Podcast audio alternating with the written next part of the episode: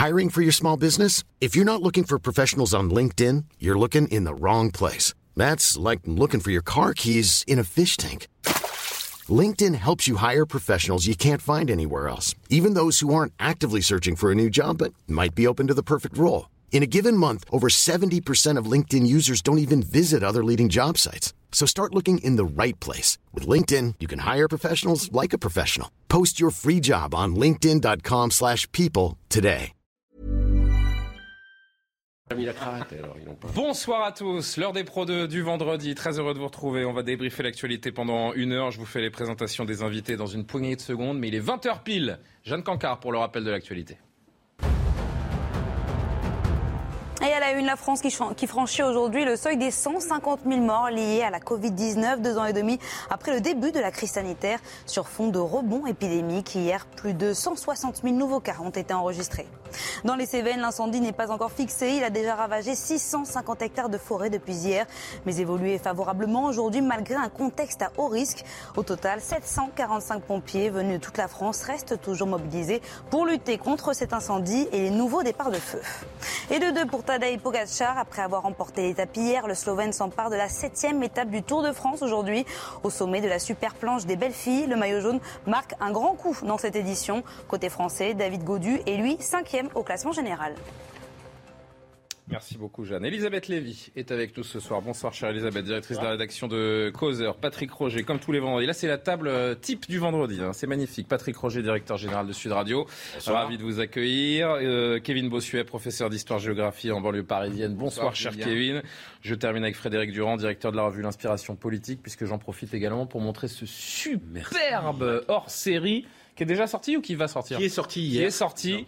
L'inspiration politique avec euh, Machiavel, ces 13 principes qui vous concernent. En fait, vous avez décrypté, euh, grâce à Nathan Dever également, qu'on connaît très bien sur CNews, l'agrégé de philosophie habitué de nos, plateaux. Vous avez décrypté euh, intégralement le prince de Machiavel, riche d'enseignements. Et ça dit beaucoup de, sur notre époque également, n'est-ce pas? Ah, Oui, Machiavel n'étant pas un cynique, on confond souvent le machiavélisme mais le cynisme. C'était plutôt un réaliste qui mettait la morale de côté en politique. Et eh ben, je le conseille à, à tous nos téléspectateurs. On a beaucoup de sujets extrêmement sérieux, comme chaque vendredi, à évoquer euh, ensemble. Mais je voudrais qu'on commence cette émission l'espace de quelques minutes, s'il vous plaît, avec cette séquence tellement savoureuse. Alors que, euh, vous le savez, si vous vivez à Paris et vous l'imaginez si vous êtes euh, un peu plus loin de la capitale, les rats prolifèrent à Paris. C'est un vrai fléau, difficile à, à juguler. Aujourd'hui, Paul Hatt, conseiller d'opposition de la capitale, a porté cette problématique devant le Conseil de Paris. Il pointe logiquement les inquiétudes des habitants face au phénomène. Réaction à cette interpellation, l'élu du 18e arrondissement chargé de la condition animale, Douchka Markovic, a tenu à faire une mise au point quelque peu surprenante. D'abord en termes de lexique, vous allez voir, fini les rats, place aux surmulots. Quant à leur prolifération, elle a notamment recommandé de boucher les trous, tout simplement, dans les logements. Regardez, ça s'est passé aujourd'hui au Conseil de Paris. Oui, la présence de rats peut être une difficulté lorsqu'ils se retrouvent dans nos logements ou nos caves. Personne ne peut nier ce fait. Il y a à Paris des rats que je préfère nommer surmulots, moins connotés négativement. Les surmulots seront toujours présents à Paris, quoi que nous fassions. La réalité est que les actions menées jusqu'à maintenant ne fonctionnent pas et sont très coûteuses. Partant de ce constat, nous devons changer de paradigme. Nous devons nous interroger sur des nouvelles méthodes efficaces et non létales. Nous devons nous interroger sur les surmulots et leur manière de vivre, mieux les connaître afin de trouver des méthodes efficaces et éthiques. Un premier bilan est déjà de constater le rôle important joué par les surmulots au quotidien dans les égouts avec l'évacuation de plusieurs centaines de tonnes de déchets et débouchage de canalisations. Ils sont nécessaires à la gestion des égouts de la ville de Paris. Ils sont nos auxiliaires de la maîtrise des déchets. Elisabeth Lévy, je sais que cette séquence a fait votre journée. Ah non, mais moi, Ces gens-là sont formidables. Je, précise que madame fait partie de la majorité d'Anne Hidalgo. Oh non, vous m'étonnez vraiment. Non, je voudrais porter ici la parole des mulots qui ne sont pas d'accord, en fait, avec, cette, avec cette nouvelle appellation. Ils trouvent que c'est stigmatisant pour eux d'appeler les rats. Non, mais, extraordinaire. extraordinaire. Si on essaye juste au-delà, c'est-à-dire, je pense qu'aucun d'entre nous n'imaginait, on n'est pas on n'est pas des bébés. Aucun d'entre nous n'imaginait vivre un jour dans un monde où quelqu'un serait assez cinglé dans une assemblée élue pour dire il faut pas appeler les rats des rats. Parce que à Nous sommes dans un monde où on ne peut plus appeler un chat un chat ou un rat un rat. Voilà la réalité. On peut le comprendre pour des êtres humains, encore que l'euphémisation commence à devenir un peu stupide. Si vous voulez, je ne trouve pas ça plus. Euh, mais enfin, il n'y a, ni méchanceté ni, ni rien dans le fait de dire aveugle plutôt que malvoyant. Mais les rats, à ma connaissance, n'ont pas encore créé de euh, communauté humaine, enfin de communauté politique. Ils ne sont pas. Il n'y a pas de communautarisme rat. Il n'y a pas de. Ah, ils vivent en société a priori, mais, n'ont pas encore officialisé leur communauté. Et par ailleurs, c'est quand même se moquer des gens qui vivent avec ce fléau. Vous avez parlé de Paris, mais à ma connaissance, dans les oh, autres villes, je veux dire, les, rats ne connaissent pas non plus la géographie, et je pense qu'ils se disent pas, on va tous à Paris. C'est un surmulot. Non mais. Euh, oui, mais et alors non mais il y a deux choses. Non mais au-delà du lexique, donc là on peut. Elle veut pas qu'on tue les rats. elle ne veut pas. C'est une. Non mais c'est même pas qu'elle veut pas qu'on tue les rats. C'est une ode aux rats qu'elle nous euh, qu'elle nous fait. Elle est à deux oh, doigts de les embaucher. Elle, est à deux doigts d'embaucher les rats à la propreté de Paris. Euh, non, non, Patrick Roger. Eh ben, bien sûr. Non mais parce que euh, si vous allez vous documenter un peu, vous verrez que pour beaucoup, chez les animalistes et puis beaucoup d'écologistes, élève du parti animaliste. Le rat est utile en fait dans notre société et ils ne font pas le considérer comme un nuisible. C'est c'est pas moi qui le dis, ce sont euh, c'est affirmé euh, de façon très claire par. Bah, dites ça aux gens qui ne peuvent pas aller dans leur parti commune sans, euh, mais dans l'imaginaire collectif, effectivement, le rat est détestable, est un nuisible, il est porteur de maladies, de, de la mais Il faut distinguer, Patrick, le surmulot des villes et le surmulot des ah, champs. non, mais bien sûr, mais ils n'ont rien à voir. Mais, mais non, mais bien sûr, mais cette sémantique est particulièrement importante puisque il y a cette volonté. Vous vous souvenez quand même de, quelqu'un qui avait dit euh, ne, arrêtons de tuer les moustiques. Oui. Bon, euh, ça ne nous a pas échappé. Euh, Émeric Caron, Caron, pour ne pas le citer. Nouvellement élu député. Eh bien non, mais derrière, il y a tout un mouvement effectivement autour de ça. Et c'est à prendre en fait au sérieux parce que quand euh, quand il y a des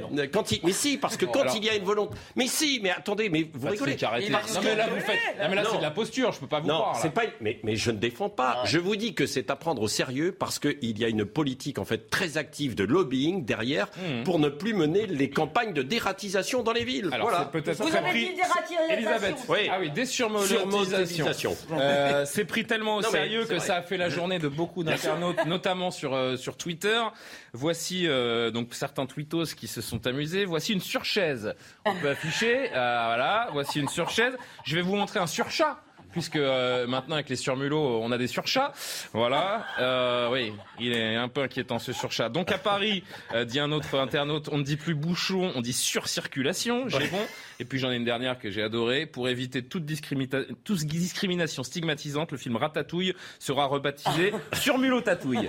Voilà, avec une, une, belle affiche qui a été créée. Elle veut balayer Kevin Bossuet toute méthode visant à éradiquer de manière létale les rats de la capitale. Et des survers, ça existe. Elle, elle souligne, elle souligne que les actions menées jusqu'à maintenant ne fonctionnent pas et sont très coûteuses. Alors de ce point de vue, c'est vrai qu'on peut difficilement lui donner tort tout ce qui a été fait jusqu'à présent n'a pas euh, empêché euh, la prolifération des rats à Paris. Je pense que cette femme n'appartient plus à la gauche, mais à la sous-gauche. En fait. je, pense que le bédo doit marcher en plein régime. non, mais c'est la vérité. ça n'a évidemment aucun sens. On retrouve la cécité de la gauche. Quand quelqu'un d'origine immigrée commet un acte, ce n'est pas quelqu'un d'origine immigrée. Ah, Quand un islamiste commet un acte, ce n'est pas un islamiste là. Quand elle voit un rat, ce n'est pas un rat. mais, non, mais je n'extrapole pas, mais c'est caractéristique de ce qui est devenu la gauche. Le problème avec le réel est toujours avoir peur de stigmatiser, stigmatiser, stigmatiser. Si cette dame aime les rats, qu'elle les accueille chez elle. Moi, j'avais un rat. j'avais un rat dans ma cave, je lui donne avec plaisir. Prenez mon rat, madame. Ça vient du cœur. C'est la, la, gauche. Frédéric, ça vous inspire ou on passe à la suite? Oh non, on peut écouter Frédéric. non, j'ai les surmulots. Non, un, auxiliaire de maîtrise des déchets. ça, je la cite. Hein. Ce sont des auxiliaires de maîtrise gênant pour les éboueurs qui ont de, tels auxiliaires. Mais au-delà ah de ça, je pense que dans la problématique qui est une problématique sérieuse, qui peut être. Moi, j'ai vécu ah longtemps à Marseille et Paris, à côté, c'est euh, euh, un jardin, je dirais, parce que des rats, il y en a partout à Marseille. et la problématique de ce genre de discours, en fait, de ce genre de, de champ lexical-là, c'est de se retourner, et c'est souvent le cas, effectivement, euh, c'est de se retourner contre celui qui l'énonce. C'est-à-dire qu'il parle d'un problème sérieux en disant il faut parler de surmulot au prétexte que le mot rat serait, serait stigmatisant.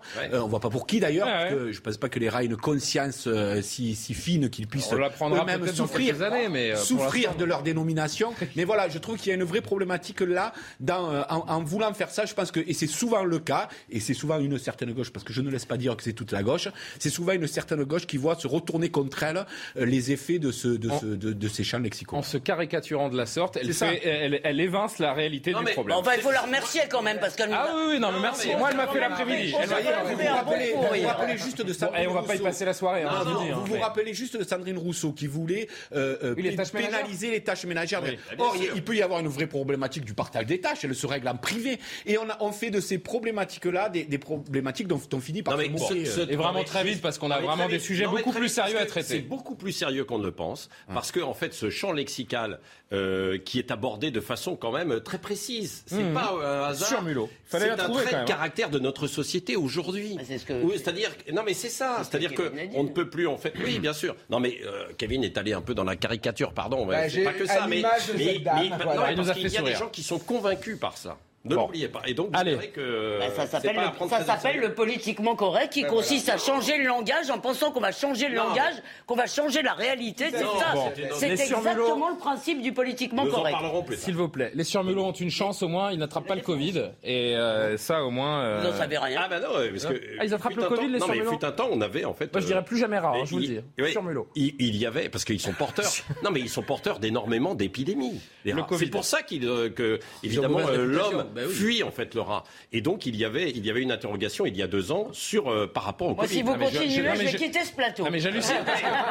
Franchement, j'hallucine parce que j'ai l'impression qu'on pourrait aller jusqu'à 21 h bah, bien sûr. général. Mais attendez, non, non, non, stop, stop, stop, parce qu'il faut vraiment qu'on avance. Le Covid, ça ne vous a pas échappé, refait surface ces derniers jours. Une septième vague qui pousse le gouvernement à insister de nouveau sur le message du port euh, du masque dans les transports, sans pour autant le rendre obligatoire. Euh, et même pas à Nice, même pas à Nice, puisque le port du masque obligatoire dans les transports annoncé par le maire pour lundi a été suspendu par le tribunal administratif de Nice aujourd'hui. Patrick, tiens, je vous rends la parole. Coup dur pour Christian Estrosi? Oui, euh, c'est un coup dur pour lui. Non, mais, ah, ça me fait plaisir. Non, mais, ah euh, au-delà de, de, ce qu'on doit en penser, moi, c'est quand même en fait assez, euh, c'est assez inquiétant. Finalement, il y a un élu, qu'on soit d'accord ou pas euh, avec lui, mais il prend une décision pour essayer de protéger sa population en fonction de certains indicateurs qui sont très forts, beaucoup plus forts. Pardon, Patrick, pardon. il prend une décision pour soigner son électorat. Dites-le, dites-le. Mais non, mais, en accord avec le réel, s'il vous plaît, Patrick électoral, il a un indice en fait qui est de 1400 aujourd'hui, quand à l'époque il y avait des décisions qui étaient à 200, 300. Peu importe, c'est lui, il est maire de la ville, il sait que ces hôpitaux, il, commence à y avoir beaucoup de monde, qu'il va y avoir une grande population, et il dit le masque dans les transports, c'est du bon sens le masque dans les transports. Et le tribunal administratif dit non. Mais sur quelle compétence ce tribunal administratif dit non bah Sur la compétence des libertés bah publiques, pour une fois qu'il s'en occupe. C'est lui-même prend-il Il n'y a pas que de la liberté publique dans les transports. Il ne demande pas dans la rue, il ne demande pas. Non, mais le Burkini, le, Burkini le tribunal administratif a bien censuré la décision. Il est jamais loin le Burkini. Mais non, mais oui, mais c'est autre chose. Non, mais pardon, laissez-moi. C'est une question en fait de protection sanitaire. Qu'on soit d'accord ou pas d'accord. S'il vous plaît, le tribunal. Mais si je peux terminer, bah le tribunal administratif que je sache n'a pas la compétence en fait de médicale. Bon, maintenant je vais vous répondre. Parce que comme chacun sait là. Excusez-moi, Monsieur Estrosi, monsieur le maire de Nice, là, bien sûr, il est très compétent médicalement. C'est pour ça que c'est le seul dans toute la France à avoir pris cette décision. Nice a été la première ville où il y a eu des règles avant les autres. Euh, il est enfermiste. C'est son droit, d'accord? Il se trouve que pour une fois que les tribunaux administratifs font leur boulot, c'est-à-dire de protection des libertés publiques, c'est-à-dire son boulot, c'est d'apprécier la légalité d'une décision au regard des textes existants. C'est ça leur boulot. Eh bien, le tribunal considère que c'est une mesure disproportionnée. À mon avis, euh, il se réveille un peu tard parce que le Conseil d'État a validé absolument tout il y a deux ans. Pardon, le Conseil d'État a tout validé il y a deux ans. Des mesures débiles. Le masque dans la rue, d'accord, qui était une mesure stupide. Eh Mais le masque dans les transports était une mesure de bon sens et, personne n'avait demandé de personne n'avait demandé de la supprimer. Je vous rappelle que ça a été fait avant les législatives. Même moi pour faire plaisir à tout le monde, mais, euh, même moi, j'ai pas demandé de la suppression. On coupe l'herbe sous le pied, euh, Frédéric euh, Durand, à d'éventuels maires également par cet arrêté, par cette décision du tribunal administratif. On, coupe l'herbe sous le pied d'éventuels maires qui voudraient en faire autant. Et franchement, peut-être qu'au stade où nous en sommes, en effet, il faut rester sur des mesures nationales parce que si on repart sur un flou incompréhensible, dans cette ville il faut faire ci, dans cette ville il faut faire cela, on va pas s'en sortir. Il ne peut pas y avoir une politique de la santé française par quartier. Voilà. donc, on peut être d'accord ou pas d'accord, c'est autre chose. Bah, je ne vois pas pourquoi. Ben, ben, très précisément parce que dans son rendu, le tribunal administratif dit qu'il n'y a pas de raison spécifique à la commune, quels que soient les chiffres que vous évoquiez, eh ben pour qu'il y ait une mesure spécifique de prise. Donc je pense que là, on en est au stade au niveau national de l'encouragement. Je pense que les gens, sont, les, gens en général sont conscients. C'est vrai qu'il y a une population assez vieillissante dans ces villes-là et donc plus à risque. Et multiplié, vous avez vu, multiplié par entre 5 et 10. Oui, et donc, cette période. Et donc, ben et donc, et donc qu'on ah doit. Attendez, il y a une différence qu'on doit alerter particulièrement. Moi, qu'il y ait des campagnes de communication à Nice particulières parce qu'il y a un public euh, plus, euh, plus susceptible d'attraper le Covid et d'avoir des conséquences graves, on en est tout à fait d'accord. Maintenant, en venir à une obligation, je pense qu'on n'en est pas là au niveau national. Dans des transports. Oui, ben, ben, oui, c'est ça, mais c'est une obligation. Les gens aujourd'hui savent très bien, surtout s'ils sont fragiles, qu'ils ont. Mais vous prenez les transports publics, vous avez vu en fait aujourd'hui quelle est la situation? Quand vous prenez en fait le train, quand vous prenez le métro, est-ce que euh, ben. euh, est-ce que les gens euh, ils mettent en fait le masque? Mais oui. De plus en plus. donc c'est pour ça que ça ne sert à rien. C'est le bon sens. Ça ne sert à rien de le rendre obligatoire parce que les gens sont responsables et intelligents. Si eux le mettent et si que si en face d'autres personnes ne le mettent pas, il y a un problème déjà à protéger. Allez, il est 20h15. Frédéric, 20h15. Vous connaissez la règle. Vous connaissez la règle. Jeanne Cancard, 20h15 l'actualité. On reprend juste après. Face à la montée des cas de la varole du singe en France, le pays a annoncé l'élargissement de la vaccination. Désormais, elle est proposée préventivement aux groupes les plus exposés. Jusqu'alors, la vaccination était tellement autorisée aux adultes ayant eu un cas à risque et ayant été en cas contact avec une personne malade. Actuellement, plus de 700 cas ont été détectés en France. Et toujours en France, nouvelle vague de chaleur en vue. Les températures vont grimper dans le sud à partir de ce week-end. Une vague de chaleur qui pourrait ensuite s'étendre vers le nord et s'installer dans le temps avec un pic de chaleur qui est attendu autour du 14 juillet. Retour au bercail pour Paul Pogba. Le milieu de terrain international français rentre à Turin où il retrouve la Juventus. Champion du monde avec les Bleus en 2018, Pogba, libre après avoir passé 6 ans à Manchester, devrait signer un contrat à hauteur de 8 millions d'euros par saison extrait de François Braun, le nouveau ministre de la Santé, qui recommande encore une fois le masque en ce premier week-end de départ en vacances pour les euh, transports. Il a raison le, parti pris de demander la responsabilité de nos concitoyens plus que la contrainte. Et c'est une bonne chose. Il va falloir. C'est une bonne chose. Oui, nous sommes à la septième vague actuellement. Il y en aura une huitième, il y en aura probablement une neuvième. C'est ce que nous disent euh, les experts scientifiques. Il faut qu'on apprenne à vivre avec ce virus. Vivre avec ce virus, c'est reprendre les gestes réflexes, les bons gestes. Les bons gestes, c'est le lavage de mains, c'est le gel hydroalcoolique. Les bons gestes, c'est le port du masque quand on est euh, dans des lieux bondés. Et, particulièrement, je, demande aux Français, là, pour ce jour de grand départ en vacances, mmh. de mettre le masque dans les trains, de mettre le masque dans les bus, de mettre le masque dans tous les endroits où on est un peu les uns sur les autres. Ah bah oui, euh, Kevin, et puis il y en aura même une 16e et une 17e vague. en effet, on va pas. Euh... Surtout qu'il dit quelque chose qui n'est pas juste. Il dit que les experts sont d'accord sur le fait qu'il y aura une 9e, 10e vague. Mais ce n'est pas vrai. Aujourd'hui, les experts sont incapables de mettre en place des modélisations parce qu'il y a des gens vaccinés, il y a des et les experts se contredisent sur l'intérêt du port du masque tout à fait. et de manière plus générale, le masque, c'est quand même un recul de civilisation, un recul pour nos libertés publiques. On ne peut plus se regarder, on ne peut plus se sourire. Si, on peut se regarder, non, mais on peut pas se sourire. Non, mais si, non, mais je dire, on ne voit plus le visage. Alors vous mal, D'accord, c'est possible. Non, mais on ne voit plus le visage de l'autre. Et même sanitairement parlant, moi, je prends tout le temps les transports en commun, je prends le métro. Les gens prennent leur masque, ils le remettent, ils le remettent dans leur poche, ils le ressortent. Ça n'a évidemment aucun sens. Que les gens qui veulent se protéger se protègent très bien, qu'il y ait une recommandation, je suis d'accord avec ça, mais qu'on arrête avec cette obligation. Nous avons souffert psychologiquement, nos libertés ont souffert. Il faut apprendre à vivre avec ce virus. C'est pour ne pas qu'on ait d'autres obligations comme le pass sanitaire enfermiste dont tout le monde. C'est pas une doctrine. Alors ne le supprimez pas par électoralisme à la veille des législatives.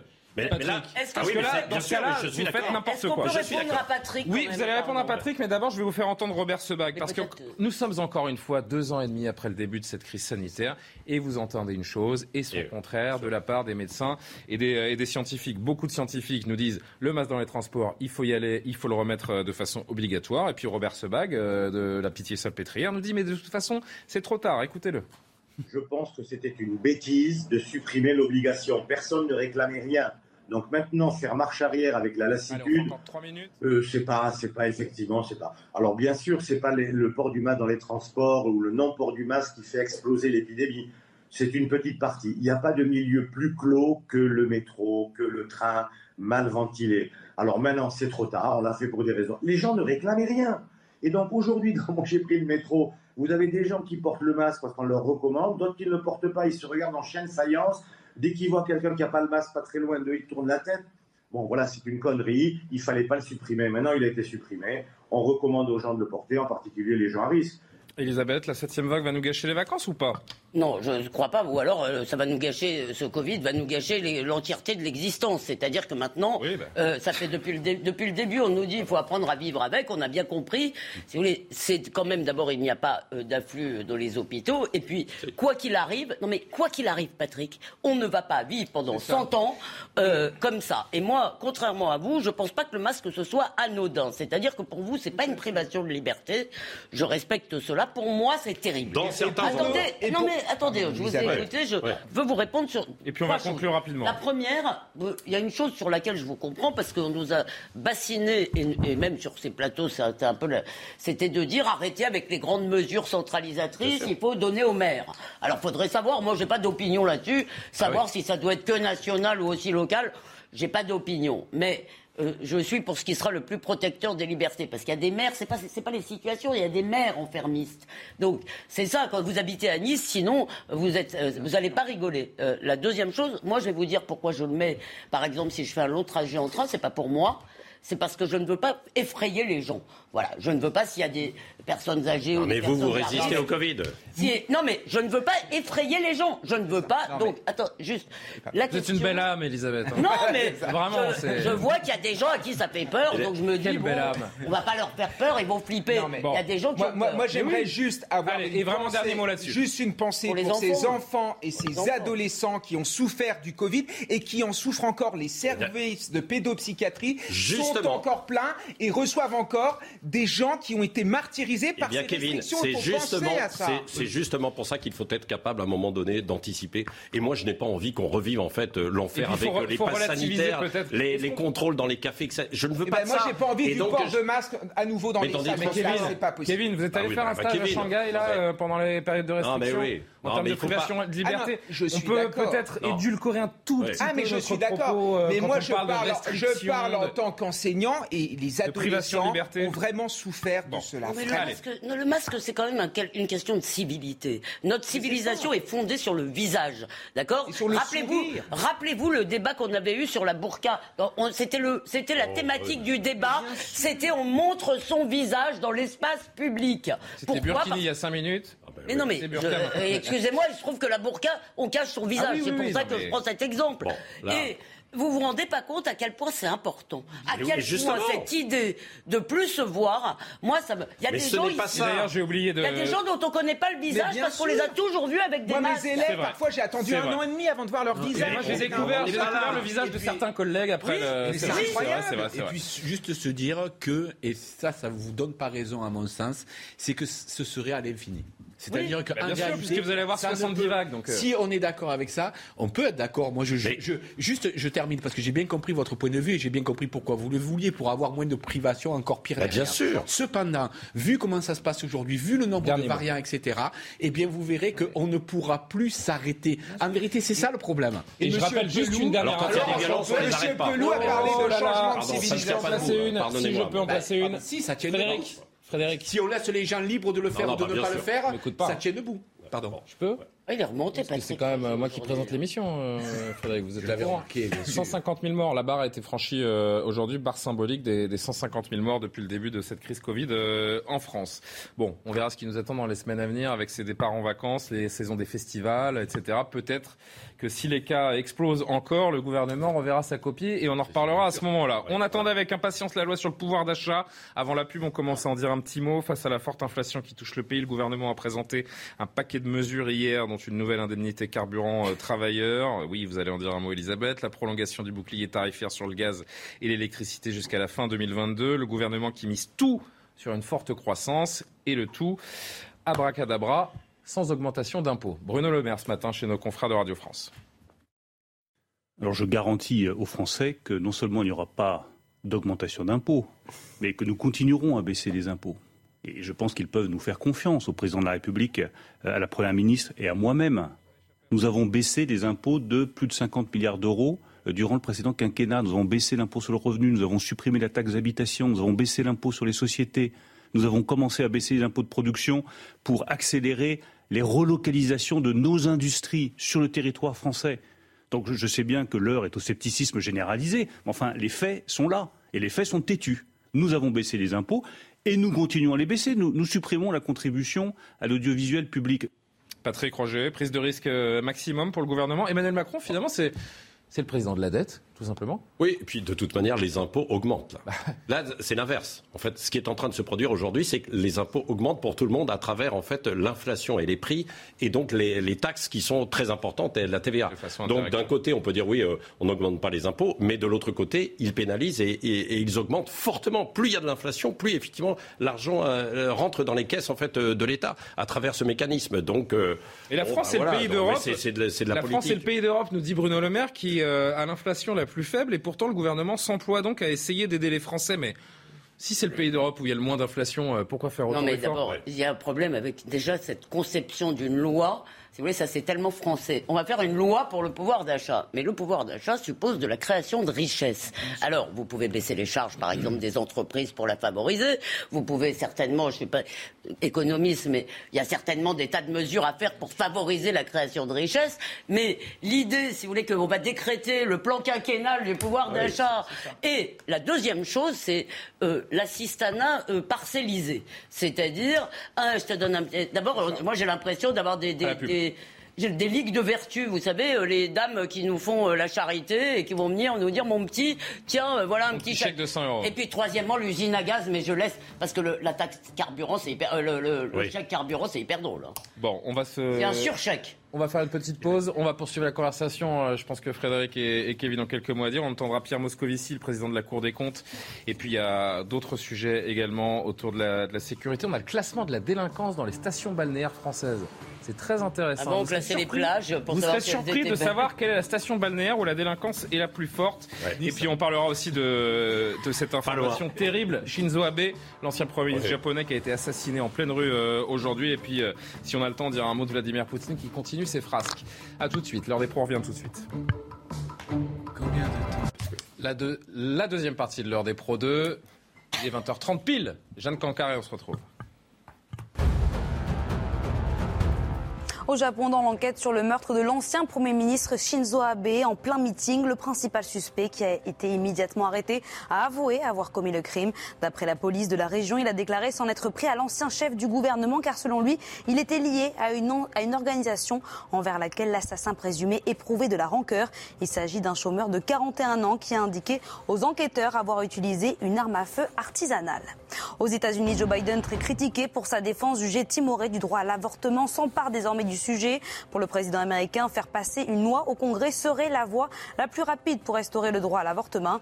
Joe Biden, qui a aussi avant cela décidé de prendre une série de mesures réglementaires avec comme objectif notamment lutter contre la surveillance numérique dont pourraient être victimes les femmes. En France, pour ce premier grand week-end de départ en vacances, évidemment, les routes seront chargées comme vous pouvez l'imaginer. Circulation difficile sur l'ensemble des grands axes à partir d'aujourd'hui. Les plus gros ralentissements sont eux attendus samedi dans le sens des départs sur l'ensemble du territoire en particulier sur l'autoroute A7 dans la vallée du Rhône. On conclut rapidement la discussion autour du pouvoir d'achat. Je voudrais qu'on entende le président de la Cour des comptes, euh, Pierre Moscovici, qui était interrogé, euh, interrogé aujourd'hui. La France a-t-elle les moyens de ses ambitions par rapport à cette loi pouvoir d'achat? Écoutez sa réponse dans la crise Covid, on a consenti à ce qu'on appelle le quoi qu'il en coûte. Et c'était normal. Ça, la Cour des comptes, pour le coup, l'a dit sans bémol. Euh, pour une raison très simple, on menaçait nos vies. Et puis c'était l'économie mondiale qui était euh, franchement complètement effondrée. Euh, l'inflation, c'est autre chose. L'inflation, c'est un mal que nous connaissons, qu'il faut combattre par des remèdes qui sont pour beaucoup des remèdes monétaires, par des remèdes structurels. et donc, s'il y a des mesures à prendre, bien, mais qu'elles soient ciblées. En l'occurrence, pas de quoi qu'il en coûte inflation après le quoi qu'il en coûte Covid. Nous n'en avons pas les moyens, en effet, nos finances publiques sont trop dégradées. Par ailleurs, des mesures ciblées sont plus justifiées et il convient aussi qu'elles soient temporaires, c'est-à-dire qu'elles ne soient pas là pour toujours, qu'elles soient là mmh. pendant la durée du phénomène inflationniste, c'est-à-dire au pic inflationniste.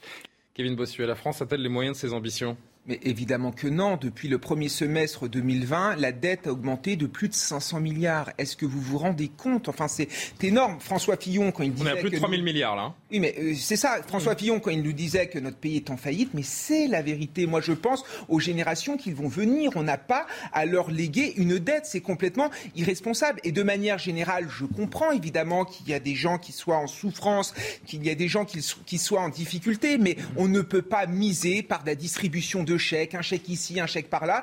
Il faut euh, véritablement bah, permettre aux gens de valoriser le travail. Il y a une mesure qui, a, qui, était, qui est déjà mise en place, c'est la défiscalisation des heures supplémentaires avec un plafond à 5500 euros. Là, Bruno Le Maire explique qu'il pourrait notamment retirer ce plafond. Il faut aussi baisser les charges sociales. Il faut encourager le travail. La vérité, c'est que les Français veulent travailler, veulent vivre du fruit de leur travail et en ont marre de payer, en effet, pour euh, un assistanat qui n'a aucun avenir. Frédéric, on n'a pas entendu encore sur le sujet. Je voudrais juste aussi vous entendre sur cette autre mesure qui a suscité le débat euh, hier, la remise des prix sur le carburant de 18 centimes qui donc va progressivement s'arrêter euh, jusqu'à la fin de septembre et sera remplacée par une nouvelle aide. Elle concernera cette fois les revenus les plus modestes et surtout les gros rouleurs de 100 à 300 euros à partir d'octobre.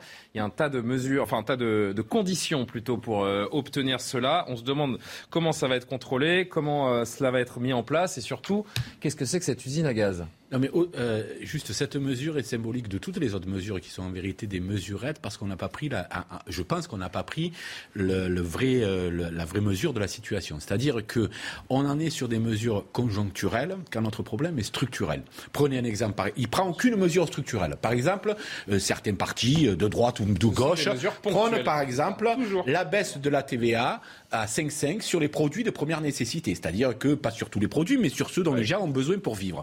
Pourquoi c'est refusé par Macron, par exemple, cela? Tout simplement parce que c'est une mesure structurelle, que c'est difficile de repasser de 5,5 à 20% derrière.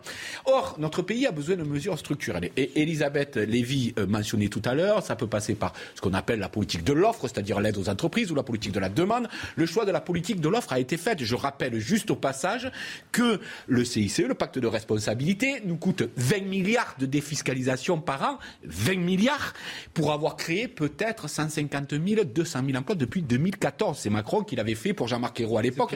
Et donc, ce que je veux dire, on pourrait, on pourrait en discuter très longtemps, mais moi, ce que je crois simplement, c'est que la mesure n'est pas prise de ce qui est en train de se passer. On a 5,8 millions de chômeurs aujourd'hui en France. Il faut réindustrialiser notre pays, donner du travail à des gens qui n'ont pas des diplômes, euh, euh, voilà, parce qu'on ne sera jamais un pays où il y aura que des surdiplômés. Et donc, c'est notre problème est structurel il n'est pas conjoncturel et il y a des réponses conjoncturelles à des problèmes structurels. Si je résume et pour conclure, Elisabeth, pourquoi faire simple quand on peut faire compliqué?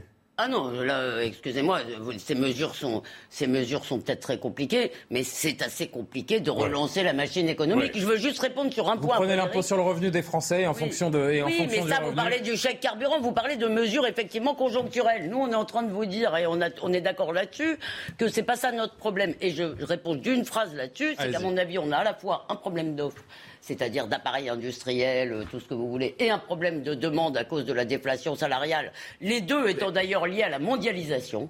Et tant qu'on ne s'attaque pas à cette question des frontières, on n'avancera sur rien. Voilà. Bon.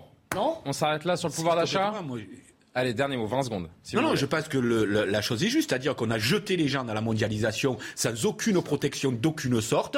Ça a coûté extrêmement cher à un pays comme le nôtre qui croyait pouvoir vivre de services, qui fabrique quasiment plus rien, qui ne fait que transporter les, produits fabriqués par d'autres. Donc on se spécialise dans le tourisme, dans la logistique et dans le loisir. Sauf qu'un pays comme le nôtre, il ne peut pas se contenter de ça. Et on est le pays qui a le plus, qui avons le plus abandonné notre industrie en Europe. Voilà. C'est le premier week-end de départ en vacances. Sujet suivant et nos confrères du Figaro publient euh, aujourd'hui un classement euh, qui peut interpeller, le classement de la délinquance dans les stations balnéaires. Quelles sont les communes côtières où il faudra redoubler de vigilance? Euh, Michael Dos Santos vous en dit plus et on en dit nous quelques mots ensuite.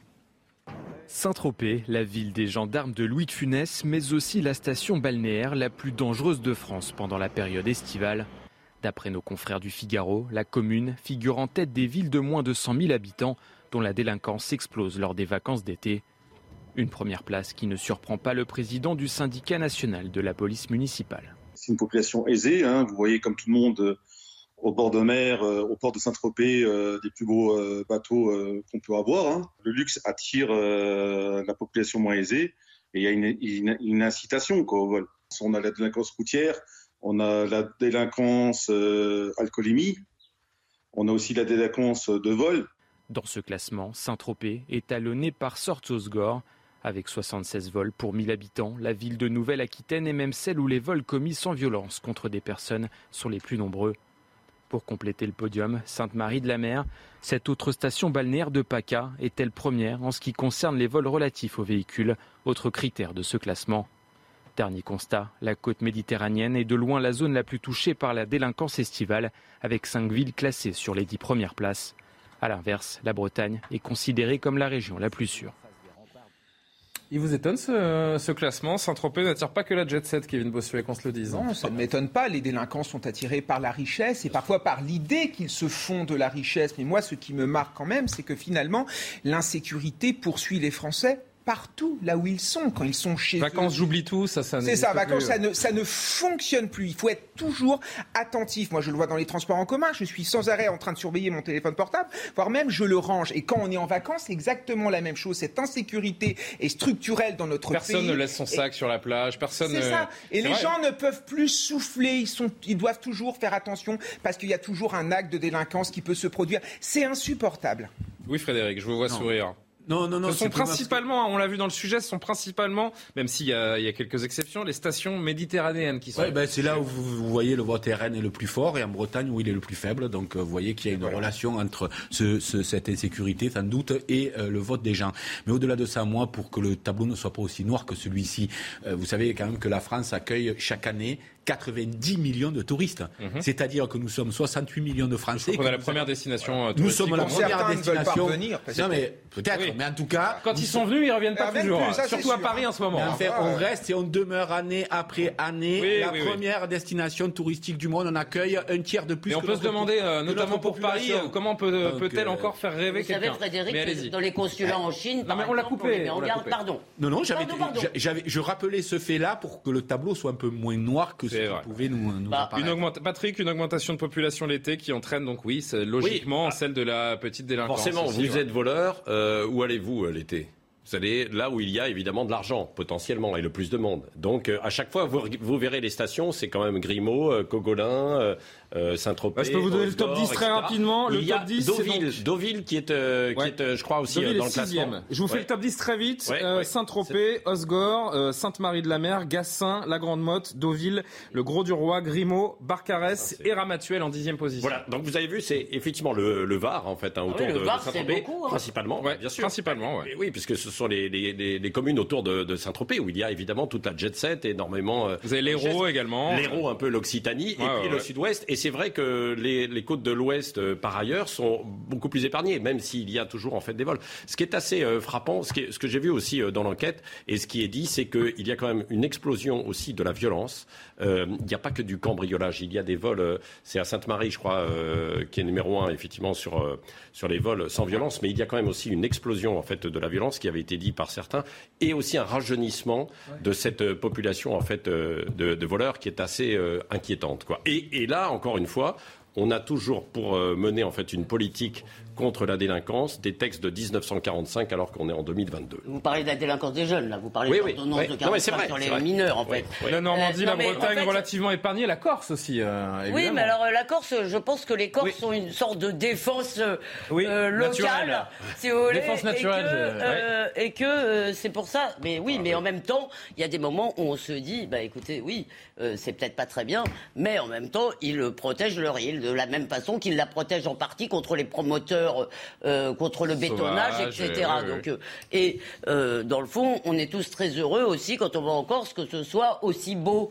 Donc euh, euh, non, ils vont pas seulement. Enfin, les gens. Non, mais je dis la Corse, mais la Bretagne, la Normandie sont largement épargnés également. Vont là où il y a de la, les délinquants bon là où il y a de l'argent évidemment, mais ils vont aussi là où il y a de l'impunité. Et alors, je dis pas qu'il y a des régions où il y a plus d'impunité que d'autres. Je dis que la France est aujourd'hui, je pense, un terrain de jeu assez favorable pour les délinquants. Il y a pas. J'entendais tout à l'heure. Alors, on peut pas incriminer évidemment tous les juges. Il y a des juges qui ont une idéologie, mais de toute façon, même quand ils prononcent des peines de prison, il n'y a pas de place pour les prisonniers. Et puis il y a la... non, mais il y a aussi une idéologie, les pauvres petits, etc., euh, etc. L'excusisme qui n'a pas arrêté. Donc Je veux dire, on s'en sortira pas. Et alors, moi, je voudrais répondre à Frédéric sur le tourisme. Il y a aujourd'hui, vous allez, les Chinois, par exemple, moi, ça me fait mal au cœur. D'abord, je crois que le tourisme de masse, si vous voulez, n'est pas une bonne chose, en fait. C'est une bonne chose pour aucun pays. Ça détruit les. Bah, économiquement, c'est quand même intéressant. Oui, euh. mais c'est ennuyeux. Ça nous rejoint le sujet précédent qu'on soit à ce point dépendant d'une activité qui détruit notre patrimoine. Parce qu'en fait, il faudrait réguler le tourisme. Il y a des endroits, d'ailleurs. Alors, quoi le tourisme détruit notre patrimoine? Bah, Par exemple, parce que Versailles n'a pas été faite pour recevoir des millions de, de visiteurs chaque jour. Notre-Dame non plus. Parce que, et pourquoi les calanques, d'après vous, aujourd'hui, régulent? Pourquoi est-ce qu'ils vont faire des entrées Parce que les gens font n'importe quoi. Aux États-Unis, tous les sites, tous les sites, maintenant, vous ne pouvez pas aller à Yellowstone, vous ne pouvez pas aller au chute du Niagara, vous ne pouvez pas aller sans savoir préalablement. La baie d'Along, euh, par exemple, sera bientôt probablement interdite. Et sans avoir préalablement. Donc, euh, euh, mais moi, ce qui me fait mal au cœur, c'est qu'en plus, ces gens, maintenant, on les prévient. Alors, bien sûr, il y a toujours ce truc, on vient se marier à Paris, c'est romantique, etc. Mais... on les prévient, pardon. On les prévient, voilà. voilà bah, Moi, en tant que Français, j'ai honte de voir des touristes à Paris. Quand je vois, ils ont une image de Paris qui est formidable le Paris romantique. Il débarque. On était sur les stations balnéaires, hein, mais, non, mais oui, mais c'est. En même temps, il y a Paris plage, donc on peut dire que Paris est, une station balnéaire. C'est le, R, bah, oui, c'est le RERB, c'est la saleté, c'est la délinquance, c'est l'islam. Des surmulots. Allez voir dans les ah, pays de l'Est. Moi, je vais souvent dans les pays de l'Est. Les gens des pays de l'Est qui sont venus en France, mais ont été traumatisés. Ils ne veulent pas revenir. Il y a encore quelques années, notre pays était un modèle. Il attirait toutes ces personnes-là. Aujourd'hui, c'est un contre-modèle. Les les, Hongrois, les Polonais, etc., ne veulent pas que la Pologne ou la Hongrie deviennent la France. Voilà ce qui est devenu la France. C'est le déclin intégral. Orban avait dit Marseille. Orban avait dit je veux pas que mon pays devienne comme Marseille. on passe une bonne soirée en écoutant Kevin Bossuet après. Ah bah euh, vous allez aujourd'hui dans le sixième, vous allez voir prenez des vacances, que vous prenez des vacances à la campagne. Prenez des vacances à la campagne. Euh, aucune région effectivement de campagne n'est citée. Ce sont que des stations côtières balnéaires. C'est sur ça que portait l'enquête. Eh bon, allez. Un classement des stations balnéaires. Un dernier thème dans ce. Non, des stations. Ah bon, bah, non, il y a Jeanne Cancard qui vient d'arriver. C'est vrai qu'il est 20h45 quasiment. Jeanne Cancard, le rappel de l'actu et on revient sur cette euh, terrible nouvelle sur l'assassinat de, Shinzo Abe dans, une seconde. Jeanne Cancard pour l'actu, est-ce qu'on est bon en régie? Jeanne Cancard, c'est parti. Sergei Lavrov tourne le dos au G20. Le ministre russe des Affaires étrangères a quitté à la mi-journée une réunion avec ses homologues en Indonésie après un flot de déclarations de responsables condamnant l'invasion de l'Ukraine par Moscou. Le sommet organisé à Bali n'a débouché sur aucune décision concrète, mais seulement sur cette confrontation entre la Russie et les Occidentaux. Au Royaume-Uni, qui pour succéder à Boris Johnson au lendemain de la démission du Premier ministre, les manœuvres ont déjà commencé pour tenter de trouver un remplaçant. Son ancien ministre des Finances a été l'un des tout premiers à se positionner, alors que Boris Johnson compte assurer l'intérim qui pourrait durer jusqu'à l'automne, ce qui fait forcément grincer des dents ses détracteurs qui demandent son départ immédiat. On connaît désormais la finale à Wimbledon. Novak Djokovic affrontera l'Australien Nick Kyrgios après avoir éliminé le Britannique Cameron Norrie en demi-finale de 6, 6-3, 6-2, 6-4. Et on a appris donc ce matin que l'ancien Premier ministre euh, Shinzo Abe, l'ancien Premier ministre japonais, a été tué par balle en plein meeting électoral pour les euh, sénatoriales dans le, dans le pays. L'attaque a été commise à l'aide euh, d'une arme artisanale. En tout cas, c'est ce que semblent dire les premiers résultats d'enquête. Regardez cette séquence, puisque c'était pendant un meeting, donc il y avait évidemment beaucoup de journalistes, de gens qui filmaient. Il est en train de prendre la parole et la détonation se fait entendre.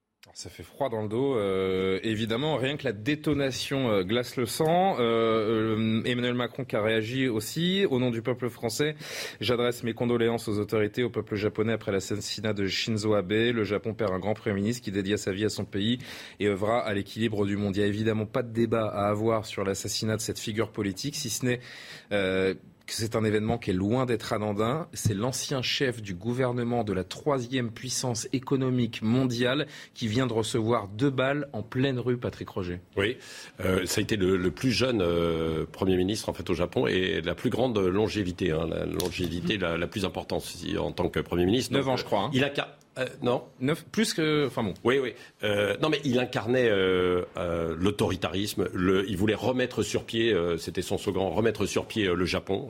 C'était son slogan dans les années 2010. Il a fait énormément. Et alors, moi, on n'a pas vu encore toutes les motivations, hein, parce que je crois qu'ils l'ont arrêté. donc, c'est un homme de 41 ans qui a été arrêté, qui a avoué donc être l'auteur de l'assassinat et qui a exprimé une colère contre l'ancien Premier oui, ministre. Alors, mais on n'en sait pas beaucoup. Il met en cause, en fait, certaines choses. Donc c'est dingue qu'il ait pu accéder à lui aussi facilement. Euh. Oui, alors que la, sécurité, quand même, est une règle d'or euh, au Japon, bien sûr. Pas d'armes. Et donc, visiblement, c'est euh, fabrication artisanale, son arme. Il y a, très peu d'armes en circulation. quoi, Et ça veut dire que, en fait, c'est vrai qu'en. Non, mais ça veut dire qu'il a confectionné une arme à feu. Ah, oui, oui, c'est pas. Oui, oui. Euh, voilà. Après, on verra. Je veux dire, on n'a pas les détails, donc on va pas inventer des informations qu'on n'a pas. Euh, je voudrais juste rappeler que la violence à armes à feu constitue une préoccupation brûlante, évidemment, dans un pays comme les États-Unis, avec ses successions de tueries euh, de masse. La situation, elle est diamétralement opposée au Japon. Les pouvoirs publics, depuis un demi-siècle, ont drastiquement restreint les conditions de détention de revolvers et autres fusils, au point de les rendre quasi inexistants. Le Japon, en fait, c'est le dernier endroit où on imagine une scène comme celle-là. Frédéric? Oui, en effet. Et puis, et puis sur, d'abord, il paraît-il que là-bas, les hommes politiques ont, l'habitude de faire ce genre de meeting dans la rue, etc., de façon très libre, justement parce qu'il n'y a pas ce type de sécurité-là. Et, pour le coup, a priori, on n'en sait pas encore euh, beaucoup, mais les motivations euh, de la, de la, du, meurtrier présumé, en tout cas, il a avoué aujourd'hui, c'est, euh, c'est qu'il pensait que cet ancien Premier ministre faisait partie d'une organisation criminel, on imagine. en tout cas, et donc c'est sur des rumeurs, c'est sur des choses complètement lunatique, euh, sur des choses complètement complotistes qu'il est passé à l'action. Non, mais moi, attendez, ce qui me frappe, c'est comment, parce qu'on sait comment sont protéger les chefs d'État. Je pense que ça n'est pas. C'est un ancien Premier ministre. Bah là, il n'est plus Premier ministre. Il n'est plus. Hein. Oui, mais non, il n'est pas chef d'État en activité. Il n'était pas chef d'État en activité. c'est un ancien Premier ministre. J'ai compris, mais, je, je, suis toujours actif politiquement. Il était en campagne. Oui. Je suis de nos propos. Mais euh, euh, ce qui est malgré tout, on sait bien qu'il y a des mesures de sécurité normalement pour un ancien Premier ministre. Donc je pense qu'il va y avoir un gros débat au Japon sur les services de sécurité, non sur, euh, bon, En tout cas, c'est un terrible drame. Les Japonais sont sous le choc euh, aujourd'hui. L'opinion internationale a découvert euh, également cette séquence et cette information avec une, grande stupeur. stupeur pardon. Merci, chers amis. Voilà ce qu'on pouvait dire ce soir. L'heure des Pro 2 qui se conclut. Je remercie évidemment Grégoire Moisan, Noémie Gaumont qui ont préparé cette émission. On va euh, prendre des survacances. On va féliciter, on va féliciter Thomas Delcourt, qui est notre stagiaire de troisième, qui a fait la semaine avec nous et qui a appris aujourd'hui qu'il avait le brevet. Ah. bravo, bravo, bravo à Thomas qui a eu son brevet des collèges. Bravo à lui. Euh, la suite des programmes avec Soir Info dans une poignée de, de secondes. Je vous souhaite un très bon week-end sur CNews. Bonne soirée. Retrouvez ce programme dès maintenant sur cnews.fr.